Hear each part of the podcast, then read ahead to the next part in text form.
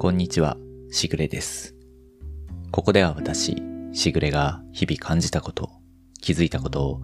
つれづれに一人語りをする番組です。小雨が上がるまでのわずかな時間、寝る前のひととき、仕事の合間のあなたのお耳のお供にしていただければ幸いです。今日は4月の22日金曜日週末ですね。普通は平日なんですが、私はあの今日有給の休みをもらってまして、えっ、と一日休みという感じです。えっ、と何度かですね、4月に入ってから仕事が少し落ち着いてという話をさせてもらっていると思うんですが、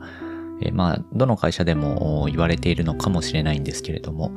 結構こう閑散期と言われている時期に、まあ私の今勤めている会社もなっていまして、まあ休める時になるべく有給を消化してほしいという、まあ会社の意向もあってですね、この4月はですね、えっ、と、まあいろんな部署の方は、もう私の部署も含めてですね、結構みんな休みをバンバン取ってるような感じですね。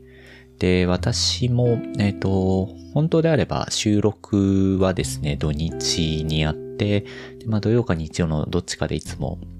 配信をしているんですけれども、今週末はちょっと資格試験のテストとかがちょっとあったりして、その勉強もしたいというのもあったので、今日休みを取って、で、午前中と午後ですね、さっきまでちょっと勉強をして、今、ちょっと早めの録音をしておこうと思って、今これを撮っております。で、今日の、まあ、話す内容というかテーマなんですけれども、まあ、このポッドキャストを撮るということであったり、原稿を書くことであったりということで、最近また再び始めていることというのがあるので、ちょっとその話をさせてもらえればなと思っています。で、タイトルにもつけたんですが、締め切りをうまく使おうというのを最近改めて思っています。まあ、これ何かというとですね、えっと、ちょっとこれは反省も含めてなんですけれども、え朝ですね、2時間ぐらい勉強して、で、お昼ご飯を食べて、午後は図書館に行って、そこで、え1時間半から2時間ぐらい勉強して、え戻ってきて、また家でちょっと勉強してから、今この録音を撮っているんですけれども、最近ですね、えっと、そのまあ1時間とか2時間とかっていう勉強の中でも、えっと、細切れに時間の設定をして、えっと、勉強して、で、それで、まあ、ちょこちょこ休むというのが、やっぱり集中力が続くなという感覚があってですね、巷でも使い古されている言説ではありますし、改めて私もそれをまあ実感しているという感じではあるんですけれども、何か自分でやろうという人にとっては、この締め切りというのをうまく使うというのは、すごく、まあ、自分の集中力を高めて、しかもその集中力を維持したままでやっていくというのには、すごく有効な方法だなと、改めて思っています。えっと、まあ、ここまで話してですね、えっと、お気づきの方というか、まあ、あれだなと思われた方もいらっしゃると思うんですが、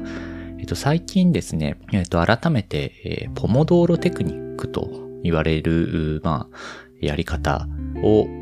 ちょっともう一度始めているというかですね、えっ、と、やっているような感じです。勉強のやり方というかですね、えっ、と、まあ方法なんですけれども、まあ有名な時間管理術と言われるような類のものでして、ご存知の方たくさんいらっしゃると思うんですが、えっ、と、改めてちょっと簡単な説明だけしますとですね、ポモドーロ法というのが、まあそういう時間管理法がありまして、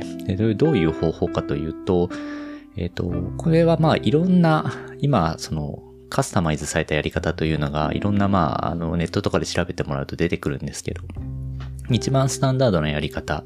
としてはですね、えっと、何か、ま、やりたいことを決めて、例えば、ま、勉強しようであれば勉強ですね。そういう何かこう、やろうとすることを一つ決めると。で、えっと、ま、キッチンタイマーみたいなもので、時間が測れるもので何でもいいんですけど、これで、えっと、25分時間を設定します。で、その25分の、えータイマーが鳴り終わるまで、えーとにかく集中して、その、えー決めたこと、勉強であれば勉強ですね。えそれに集中して取り組むと。で、えっと、25分経つとタイマーが鳴るので、えここで一旦勉強は終了。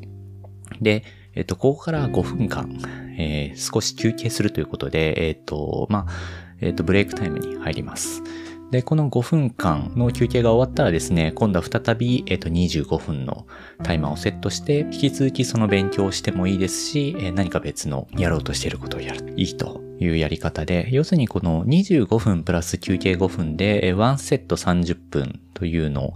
を、まあ、細切れにですね、タスクをして、細かい休憩を挟むことで、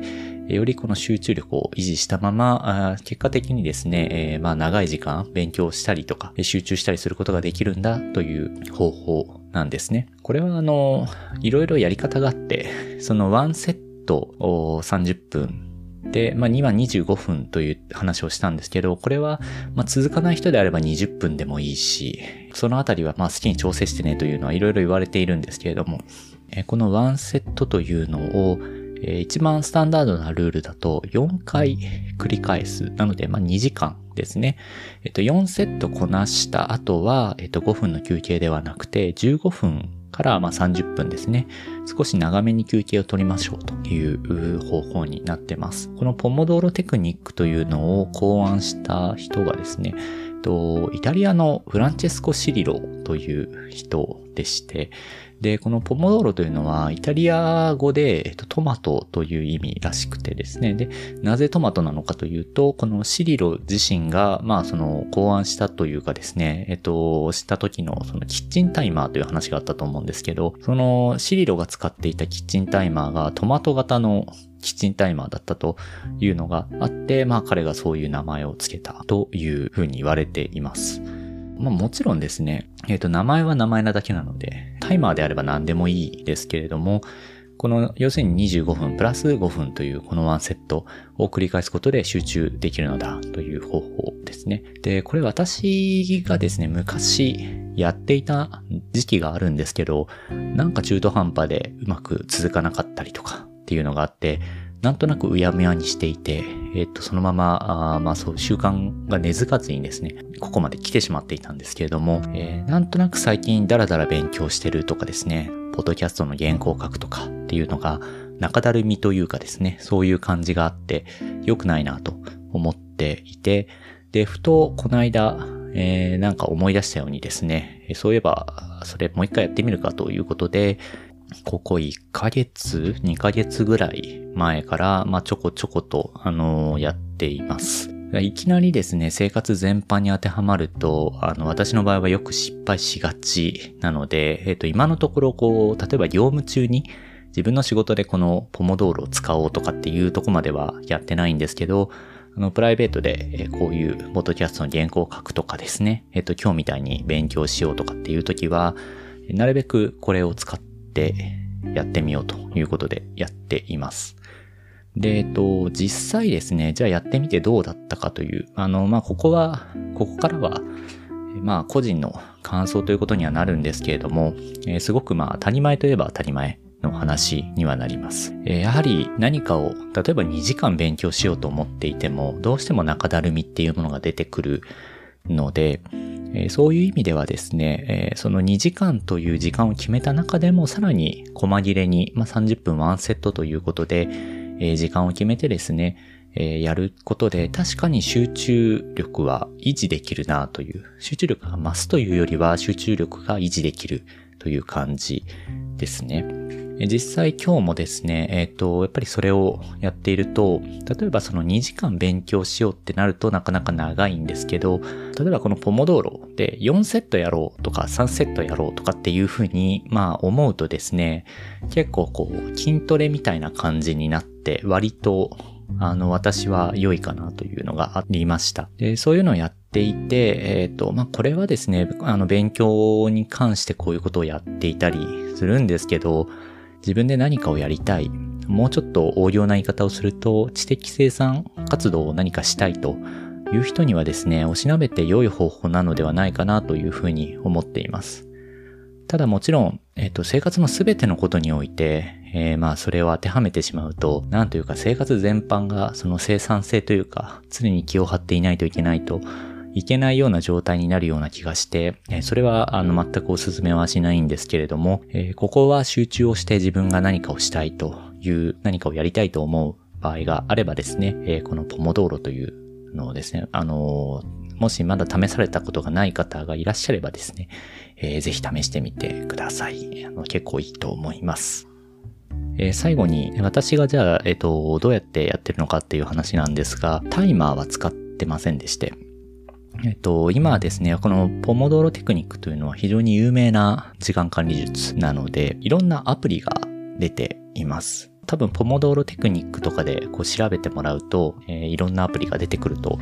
思うんですが、私もそういうアプリを使っていまして、えっとですね、私の場合は、Focus to Do という名前のアプリを使っています。でこれですね、えっと、いくつかいい点があって、えっと、どれ使おうかなっていうのをちょっと悩んでた時があって、